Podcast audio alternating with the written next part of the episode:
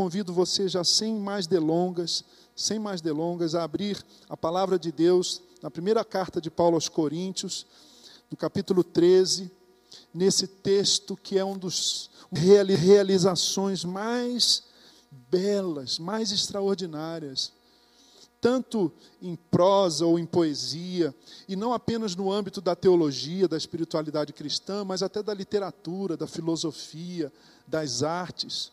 Poucas vezes, pouquíssimas vezes, você não conta nem nos dedos da sua mão esquerda ou da sua mão direita, quantas vezes a sabedoria, a sensibilidade humana, poética e até espiritual se aproximou de algo tão lindo, de algo tão tocante, tão singular, tão majestosamente capaz de, de impressionar e de comover os nossos afetos, como o que Paulo escreveu aqui, fruto, obra, resultado da ação do Espírito Santo na sua vida.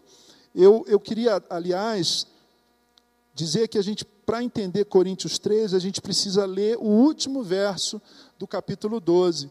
A parte B diz assim: Passo agora a mostrar-lhes um caminho ainda mais excelente. Passo agora a mostrar-lhes um caminho ainda mais excelente. E aí sim a gente entra, depois dessa introdução que nos é colocada, apresentada pelo último verso do capítulo 12, a gente entra direto no capítulo 13. E eu vou ler inteirinho o, o, esse capítulo 13 de, Roman, de Coríntios e vou comentar e vou começar uma caminhada nesse texto e em outros textos bíblicos sobre o tema o mais importante é o amor. O mais importante é o amor. Ainda que eu fale a língua dos homens e dos anjos, se não tiver amor, serei como o sino que ressoa, ou como o prato que retine ainda que eu tenha o dom de profecia e saiba todos os mistérios e todo conhecimento e tenha uma fé capaz de mover montanhas, se não tiver amor, nada serei. Ainda que eu dê aos pobres tudo o que possuo e entregue o meu corpo para ser queimado, se não tiver amor, nada disso me valerá. O amor é paciente, o amor é bondoso, não inveja, não se vangloria, não se orgulha, não maltrata, não procura os seus interesses, não se ira facilmente, não guarda rancor.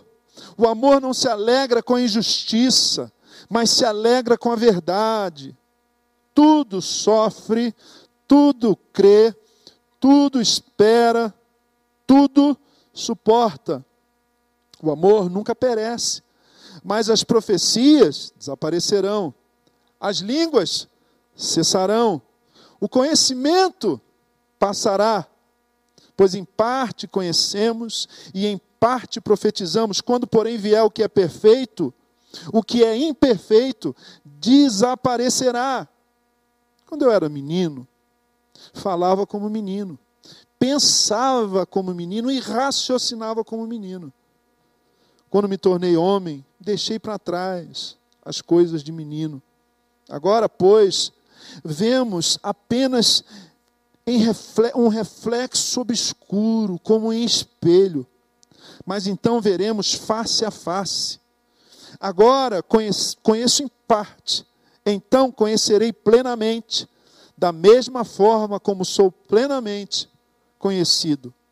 Assim, permanecem agora essas três: a fé, a esperança e o amor. O maior deles, porém, é o amor. O mais importante é o amor. Vocês sabem que há mais de um modo que um pregador da Bíblia, que um pastor, que alguém que expõe semana após semanas o texto sagrado, há mais de um jeito da gente se, se debruçar sobre esse texto e pregá-lo. Por exemplo, o principal deles é você pegar um texto desse, se você é pregador da Bíblia, se você é um pastor, se você é um ministro do Evangelho, você pega um texto desse, esses versículos, e procura o versículo principal, o, o versículo chave, aquele que concentra, que traz consigo a afirmação principal do texto, porque todo texto bíblico tem uma afirmação principal, tem várias afirmações. E aí, nesse trabalho de preparar uma mensagem, uma, uma, um sermão, o, o, pregador começa por aí, ele, ele, ele mergulha no texto sob a iluminação do Espírito Santo e acha o verso principal, o verso-chave, o versículo é, que, que puxa todo o sentido, que concentra, que concentra, que resume o que o, que o texto bíblico está dizendo. Esse é um jeito. E depois ele vai enumerando pontos, princípios, verdades que ele vai extraindo do texto. Esse é o jeito clássico, esse é o jeito mais correto até, o principal, correto não, principal de expor um texto bíblico. Outro jeito é você ir caminhando verso a verso. O que diz o primeiro verso? Qual é a verdade que brota desse texto? O segundo verso, e você vai por aí. Não é? Esse texto, eu estou diante, você está diante, meu irmão e minha irmã, amigo e amigo em casa, nós estamos diante de um texto bíblico, de uma porção, de uma passagem, de um conteúdo bíblico das, das Escrituras sagradas tão rico, tão precioso, tão singular, de uma beleza tão extraordinária, que eu preciso misturar essas duas formas, pelo menos. Pelo menos essas duas formas. Sabem que se a gente fizesse uma enquete, se fizermos uma enquete, ou nem precisamos dessa enquete, dessa pesquisa, mas se a gente pesquisar, 1 Coríntios 13 é um dos textos bíblicos mais pregados por todos os pastores, pela maioria dos pastores, um dos mais estudados, um dos mais aplaudidos, um dos mais queridos. E olha só que interessante, não apenas por pastores, Denis, que também curtia essa banda, como eu curto, Legião Urbana, Renato Russo, lembra? Ainda, não vou cantar aqui o Renato Russo com aquela voz grave, né? Vou deixar para o José Augusto depois fazer isso por mim aí, porque você também ouvia Renato Russo, né? Renato Russo, lendo a Bíblia, se encanta com esse texto, com, essa, com esse poema, com essa pregação, tão extraordinária, tão deslumbrante do, do Paulo, que ele compõe uma canção. É só o amor, é só o amor que conhece o que é perfeito. Né? Ele, ele parafraseia e faz muito sucesso. Não é? Ao, fazer, ao parafrasear esse verso bíblico. É um dos textos bíblicos mais pregados, mas pasmem os irmãos e as irmãs, os senhores e as senhoras que nos ouvem e nos assistem hoje de manhã. Não é um dos mais obedecidos muito embora seja um dos mais conhecidos e mais pregados textos bíblicos, infelizmente não é um dos mais obedecidos. Isso é uma tragédia. E eu falo isso, eu constato isso com pesar. Porque o que esse texto afirma é a centralidade do amor, é a supremacia do amor, é uma revelação arrebatadora do quanto o amor é central é supremo na vida da gente. O amor é a causa de tudo que é bom. Tudo que é bom resulta do amor. Por trás, na base, na origem, na causa, no motivo, na sustentação, na permanência, na eficácia de qualquer projeto bom, qualquer coisa bela, qualquer coisa verdadeira, está o amor. No entanto, meus queridos e queridas, a falta de amor, a ausência de amor, é a causa de boa parte das tragédias humanas que nós conhecemos e assistimos todos os dias nos noticiários. Os psicólogos vão dizer que de cada dez pessoas que estão hoje fazendo psicoterapia, tomando alguma medicação para algum transtorno psíquico, psiquiátrico, emocional, de cada dez pessoas que estão fazendo um, uma, um tratamento que conjuga, que soma psicoterapia e medicação, sete dessas dez pessoas não estariam ali se tivessem sido amadas de verdade na infância, Pastor Augusto. Porque assim como o amor é a causa de tudo que é bom, tudo que é belo, tudo que é verdadeiro, como diziam os filósofos gregos, a ausência de amor, o déficit de, de amor, a falta de amor, é um motivo, ou então o amor pelas coisas erradas. É por isso que o Paulo diz para Timóteo que o amor ao dinheiro é a raiz de todos os males. É uma desgraça. É uma peste. Amar o dinheiro mais do que a gente ama a Deus, as pessoas, a criação, a vida. Eu quero tocar em duas coisas só e quero trabalhar só os primeiros três versos, porque eu não sou louco de tratar com superficialidade ou com pressa esse texto tão bendito. O que o apóstolo Paulo tem a nos dizer nesse texto, na verdade, começa nesse verso 31 do capítulo 12, quando ele diz: Passo agora a mostrar-lhes um caminho ainda mais excelente.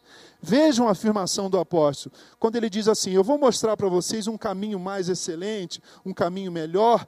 Logicamente, ele está estabelecendo uma comparação. Esse caminho, e aqui caminho quer dizer vida, esse caminho, essa vida, esse modo, esse estilo de vida, esse projeto de vida é assim, mas eu tenho um caminho melhor para vocês. E esse caminho que o apóstolo descreve é o amor. E aí, do verso 31, eu extraio o primeiro princípio desse texto tão precioso. Aparece aí na sua tela, você em casa.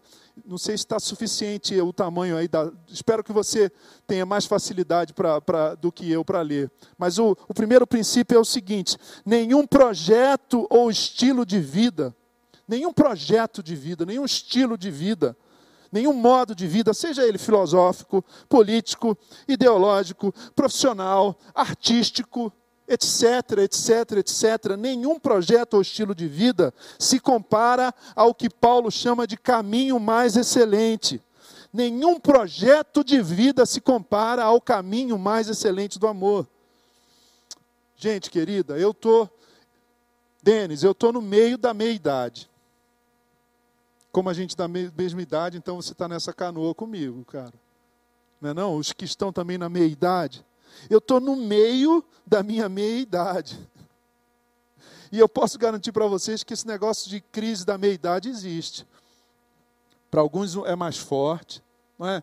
para outros é mais sutil, mais leve. Mas eu, eu penso que esse negócio da crise da meia idade tem a ver, por exemplo, com o fato de que quando a gente chega aí dos 40 até os 60 anos, a gente se dá conta, queridos. Calma, calma, me ouça até o final, não, não desista, não vou te deprimir. A gente se dá conta que a gente é, já não é, é, já é, já é muito velho para achar que a gente é jovem. Não é? E, e, e, o negócio piora. Mas a gente também percebe que a gente ainda é muito jovem para achar que é velho. Não é? Aí você fica no mato sem cachorro. Você é muito jovem para achar que é velho. Eu não posso pensar como um cara de 70, 80 anos, não posso. Ontem corri meus 3 quilômetros, parei porque estava chovendo. Mentira, parei porque não estava aguentando. não é? Eu ainda, cara, eu ainda, ainda dá, ainda dá para correr atrás. Não, é? não dá para correr junto, então eu corro atrás. Mas eu já sou muito velho, mas eu já sou muito velho para achar que eu sou jovem, sou muito jovem ainda para achar que eu sou velho. Isso é uma crise. Mas o fato é que agradeço muito assim a paciência comigo e os meninos também. Mas eu estou bem, eu estou bem, irmãos. Estou bem. Bem cansado, bem. Não, eu estou bem, eu me sinto bem, me sinto bem mesmo. Pela graça de Deus, aos 51, 51 eu me sinto bem. Aos 51 anos de idade, eu me sinto bem, eu estou grato, eu estou animado, eu ainda tenho sonhos, eu tenho projetos, estou fazendo uma outra faculdade, sonho coisas para os meus filhos, quero ver os meus netos, quero ver os meus netos. Já falei para o Bernardo e Pablo que escolham noras bonitas, porque de feio já basta o pai. Eu ainda tenho sonhos, ainda tenho projetos. Mas sabe, é, deve ser muito complicado a gente chegar na meia idade e a gente olhar para trás e só restar como resposta à depressão, porque a gente olha para trás e diz assim: minha vida não valeu a pena. Pense aí comigo, você que está na meia idade, que me assiste hoje de manhã. Ao olhar para trás, você tem um sentimento, um gosto amargo, um gosto amargo, ou você olha com gratidão para a vida que você viveu?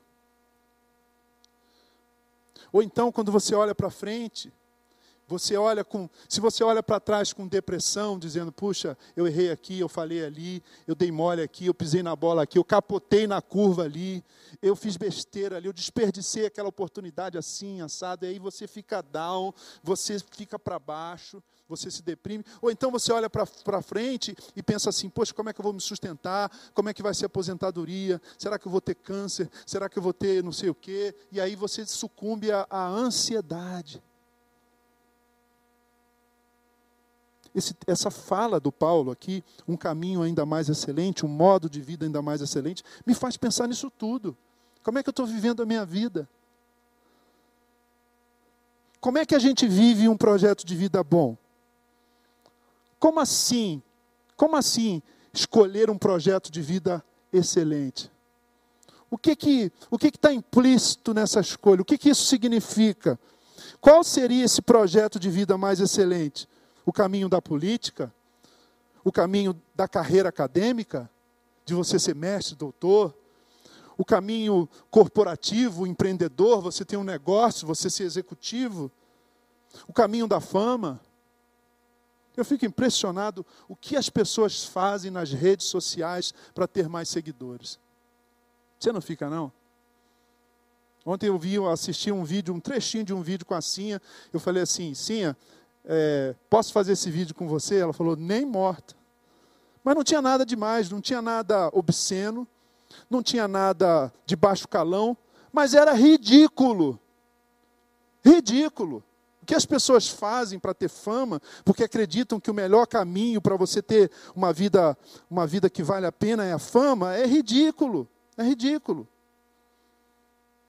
Uma vez entrevistaram a poetisa Adélia Prado. Eu admiro muito a Adélia Prado, ela está chegando aos seus 80 anos de idade. Se você não conhece a obra de Adélia Prado, você não sabe o que está perdendo. Começou a escrever poemas aos 40 anos de vida. Tinha quatro filhos professora primária, fez filosofia, mas só começou a publicar, diz ela, quando os filhos não precisavam mais dela. Ela podia pôde se dedicar à poesia. Um caderno de poemas seus, escritos, manuscritos, foi parar na mão de Carlos Drummond de Andrade, que era ateu, leu os poemas e disse: publique essa mulher. Ela é lírica, ela é bíblica, e é a maior poetisa brasileira viva. Entrevistaram a Adélia Prado e perguntaram para ela assim: poetisa, querida Adélia, você está sumida. Esses últimos dez anos a gente não tem tido notícia sua, você não tem publicado nada. O que, que você tem feito nesses últimos anos? Ela, mineira, mineira Augusto, com aquela sapiência desconfiada, falou: Uai, sou, uai, o que eu tenho feito nos últimos dez anos? Eu tenho tratado de viver o melhor possível.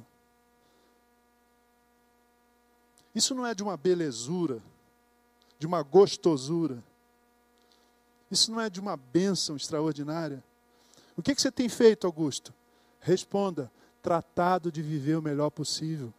O que, que você tem feito, Denão? Tratado de viver o melhor possível. O que você tem feito, pastor Gerson? O que eu tenho feito? Aí as pessoas pensam, ah, pastoreado, cantado, escrito, viajado, estudado. Eu tenho e quero responder assim: tratado de viver o melhor possível. Como é que a gente vive o melhor possível? Paulo diz: o, o jeito melhor para a gente viver é o jeito do amor, é o caminho do amor.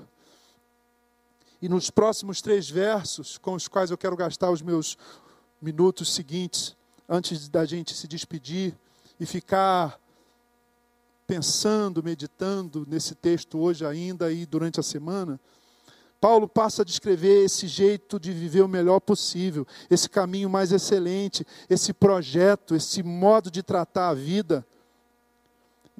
Sem amor, segundo princípio que eu saco desse texto, sem amor, tudo é simplesmente nada. Sem amor, tudo está aí, ó, está projetado aí, ó. Sem amor, tudo é nada. Sem amor, tudo é nada. Nada. E Paulo faz um raciocínio interessante. Ele começa a comparar o amor com algumas coisas. Por exemplo, ele diz que dons espirituais extraordinários sem amor é só barulho.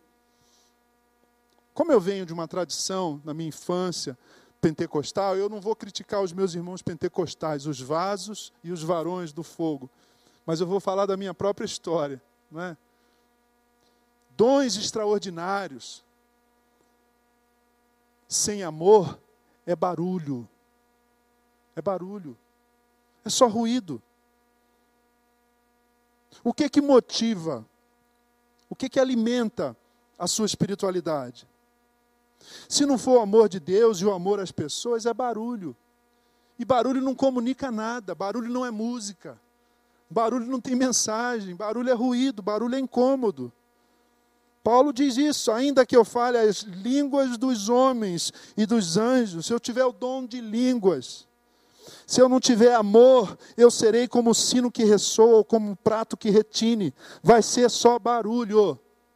Quem sabe do que eu estou falando aqui e aí na sua casa? Você quer uma espiritualidade barulhenta ou você quer uma espiritualidade amorosa? Ah, pastor, quer dizer que o dom de línguas. Não. Tem o dom de línguas, mas o dom de línguas esteja submisso ao dom do amor ao fruto do Espírito Santo, que é o amor. Senão, senão esse estilo de vida marcado por uma espiritualidade barulhenta não, não, não é nada, não significa nada. Segundo, Paulo diz que conhecimento intelectual ou científico sem amor não melhora a nossa vida em nada. E aí vem à minha mente, de onde ele tira isso, pastor? Daqui, o verso 2: Ainda que eu tenha o dom de profecia e saiba todos os mistérios e todo conhecimento, todos os mistérios e conhecimentos. Aí eu recordo, queridos e queridas, do meu tempo de graduação no curso de letras. Eu tive um professor extraordinariamente brilhante, Alfredo Filipelli, já é falecido. Era um homem extremamente culto, extremamente respeitado onde, na, na, na, faculdade que eu estudava e em grandes universidades do nosso país, como a USP, por exemplo. Na aula dele, você babava. Você tinha que levar caderno, caneta e balde. Porque você tinha que guardar sua própria saliva. Você já teve um professor assim, que você ficava lá com um balde assim, ó, ah, babando? Pois eu era assim com o professor Filipelli. Mas que decepção quando eu saía do corredor depois da aula do, do, daquele eminente filólogo e linguista ele era meu professor de linguística. Quando eu andava no corredor e via o modo como ele tratava os alunos ou ignorava os alunos, a conta não fechava. Eu preferia, portanto, fazer amizade, eu fiz com as faxineiras da faculdade, com a moça que vendia o café, o, o, a média e o, e o pão na chapa que eu comia no lanche porque vi amor na faxineira da faculdade, eu vi amor na moça que me servia o lanche, mas aquele professor que eu tanto admirava era capaz de passar por mim no corredor e não me dar bom dia. Que pena, não é?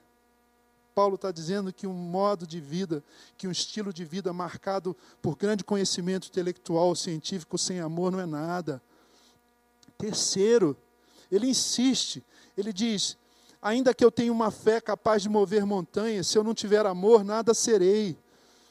Uma fé capaz de mover montanhas. Você conhece gente crente? Conhece algum crente? Todos nós conhecemos gente que é muito crente, né? Mas é uma, uma coisa, uma, um, uma crença uma religiosidade que nos faz pensar, por exemplo, no farisaísmo. O farisaísmo era exuberante. O fariseu não era só dizimista, ele dava o dízimo da hortaliça. Se nascessem dez pés de hortelã na horta do fariseu, ele levava uma folha de hortelã lá para o templo. O que, que, o, que, que, o, que o sacerdote fazia com uma folha de hortelã? Não servia para nada. Lembra do sacerdote e do levita na parábola do bom samaritano a caminho do templo, muito crente. Um homem caído, ferido, eles passam a largo, porque afinal de contas, eles tinham que ir para o templo, eles eram crentes, eles não podiam olhar para um lado e para o outro, eles tinham um compromisso com o Senhor.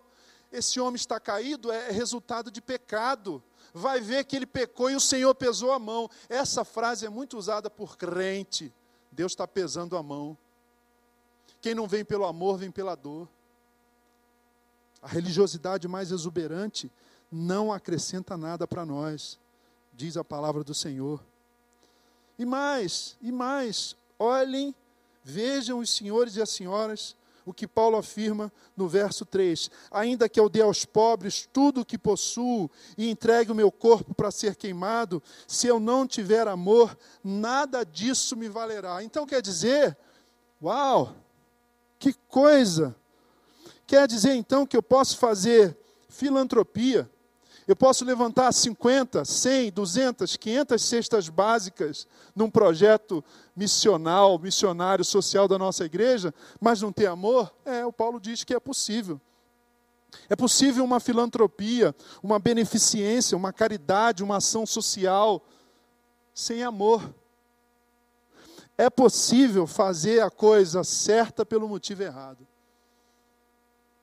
Que constatação difícil, não é, pastor José Augusto? É possível eu e você, meu irmão, fazermos a coisa certa pelo motivo errado. Que Deus tenha misericórdia do teu coração e do meu coração. Mas também é possível o contrário. É possível alguém fazer a coisa errada pelo motivo certo. É possível. Então, o raciocínio, ou seja, o raciocínio de, de Paulo nos constrange nessa manhã. E eu já encaminho o fechamento dessa reflexão, lembrando você dos pilotos japoneses kamikazes. Vocês lembram dos kamikazes? O que, que eram os kamikazes? Eram aviadores, eram pilotos que recebiam a ordem de jogar o avião contra os, os navios da frota americana e, e morriam como mártires do imperador. Não é? Eles eram pilotos que davam a vida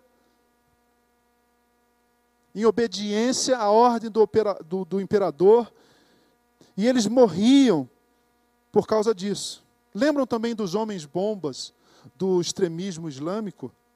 Os caras se enchem, se enchem de, de, de explosivos, entram num ônibus cheio de crianças, cheio de idosos, cheio de gente inocente, e apertam um botão e se explodem e morrem. O Paulo chama a nossa atenção quando ele diz assim: ainda que eu entregue, final do verso 3, ainda que eu entregue o meu corpo para ser queimado e não tiver amor, nada disso me valerá. Nem o martírio, nem o martírio, nem tirar a minha própria vida valerá de nada, nem dar a minha vida por uma causa valerá de nada se eu não der a minha vida, se a causa desse martírio não for amor. O que pode ser mais radical, e a gente até fala do radicalismo, não é? Radicalismo islâmico, radicalismo de outras, de outras ideologias, de outros projetos de vida. O que pode ser mais radical do que eu tirar a minha própria vida? Saibam, irmãos, o projeto de vida mais excelente que Paulo nos apresenta nessa manhã nos ensina que a gente tem que viver a nossa vida ou morrer a nossa morte, não pelo que odiamos, mas por aquilo que amamos. Eu decidi viver a minha vida e até morrer a minha morte por aquilo que eu amo e não por aquilo que eu odeio. O modo de vida mais excelente não é marcado pelo martírio, pela filantropia, pela espiritualidade, pela sabedoria, pelo humanitarismo. O modo de vida mais excelente que o apóstolo nos apresenta é marcado pelo amor. E nas próximas semanas nós vamos entender melhor, Deus mediante, do, de que amor eu estou falando. Será que eu estou falando de Eros? Os gregos tinham quatro termos diz C.S. Lewis no seu livro Os Quatro Amores. Eu até gravei um musical, um CD com esse título, Os Quatro Amores. CS, os gregos chamavam de eros o amor sexual, a atração física, sexual, conjugal. Quando o noivo diz para a noiva, no livro do Cântico dos Cânticos, eu te amo, teu amor é melhor do que o vinho, ele está falando de eros. Será que é esse amor que Paulo está citando aqui na sua primeira carta aos Coríntios, capítulo 13, o segundo tipo de amor que os gregos usavam, que os gregos, a, segunda expressão, o segundo termo que os gregos usavam para se referir ao amor era filia. Filia, amizade. Eu digo para o meu amigo, eu te amo, eu te amo. Mas quando eu digo eu te amo para um amigo, eu não estou usando amor com o mesmo sentido que que eu uso quando eu digo para minha esposa, para a mulher da minha mocidade, eu te amo. Então nós temos um problema de linguagem. De que amor Paulo está falando? Está falando de eros? Está falando de filia? Está falando de estorge? Quando eu digo eu te amo para o meu filho, não é do mesmo jeito que eu digo eu te amo para o meu melhor amigo, e muito menos é do mesmo jeito que eu digo eu te amo para minha esposa. Há um terceiro termo que os gregos usavam para o amor, que é estorge, que é o amor familiar, que é o amor pelos animais. Nós amamos os nossos, os nossos animais, não é, filho? Mas quando eu digo que eu amo o, o, o, meu cãozinho, eu não estou dizendo que esse amor é igual ao amor que eu tenho pela minha esposa, pelos meus amigos e pelos meus filhos. De que amor Paulo está falando? A gente precisa pensar nisso e vamos fazer isso. Vamos fazer isso no, na, na, na semana que vem em diante. Há um terceiro, há um quarto tipo de amor, que é o amor de Deus por nós, que é ágape. Mas, pra, mas a respeito dele nós meditaremos na semana que vem. Queridos, queremos seguir a Jesus de verdade. Fiquei muito feliz ao ouvir de um irmão ontem, numa troca de mensagens. Ele está aqui hoje, não vou citar o nome dele para não constrangê-lo. Mas ele disse assim: Pastor, o que eu quero mesmo é ser um discípulo de Jesus. Que coisa boa. Quem quiser de verdade ser discípulo do Nazareno, vai abraçar o estilo de vida do Nazareno e qual é o estilo de vida do Nazareno? É o estilo de vida que o fez amar os seus inimigos. Ele nos disse: amem os seus inimigos e orem pelos que vos perseguem.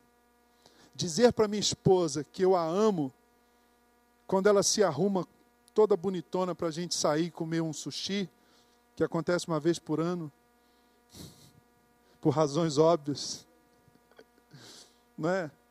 Eu digo, ô oh, amor. Eu nem digo que a amo, já a chamo de amor. Quando eu coloco os meus filhos para dormir, agora eles já dormem sozinhos, né? Mas eu lhes dou um beijo, digo, filho, papai te ama.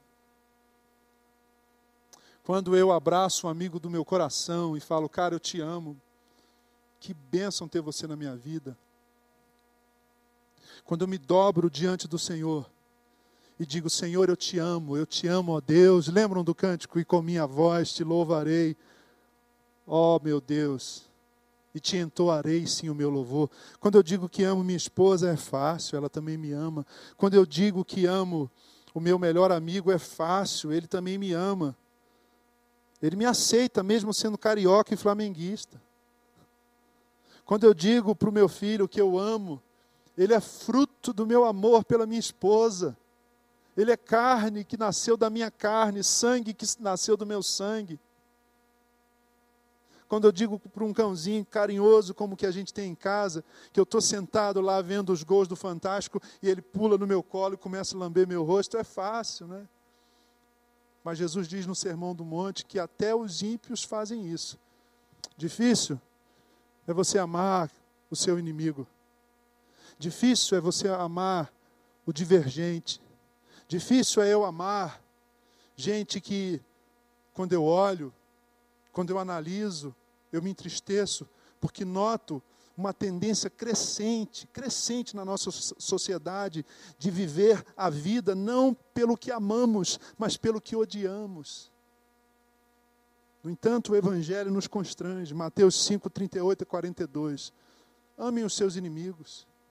Orem pelos que os perseguem é Estevão sendo apedrejado e dizendo: Senhor, não lhes impute esse pecado, não cobra deles, não, Senhor. Trata esse pessoal que está me matando com a tua misericórdia, não com a tua justiça, porque senão eles não vão aguentar. Que Deus te ajude. Eu queria chamar o Bena. A gente vai cantar uma canção que vai funcionar, eu espero, como uma bênção. Não vai substituir a bênção apostólica, filho, mas eu oro que tenha o papel de fazer uma assinatura do que eu preguei hoje de manhã. Comecei a trabalhar esse tema, o mais importante é o amor, porque o mais importante é o amor. Fiquei feliz demais, filho. Essa semana a gente estava almoçando, eu, Bena, Pá e Sinha, e aí interrompi todo mundo e falei assim: gente, qual é a frase mais importante da Bíblia? Não prometi nenhum prêmio, não, sabe? Prêmio de escola dominical, assim. Aí um deles falou: Papai, eu sei. Deus é amor. Se Deus é amor, meu querido irmão e irmã, qual é a coisa mais importante da vida? É o amor. Vamos viver pelo que amamos? Ou vamos construir o nosso projeto de vida com base naquilo que odiamos? O mais excelente projeto de vida não é marcado pelo ódio, mas pelo amor. E não é qualquer amor, é o amor pela coisa certa, eu diria pela pessoa certa, porque a pessoa certa nos amou quando éramos ainda pecadores, diz o apóstolo Paulo. Eu vou repetir essa canção até vocês cansarem e falarem assim: chega, pastor, tá bom?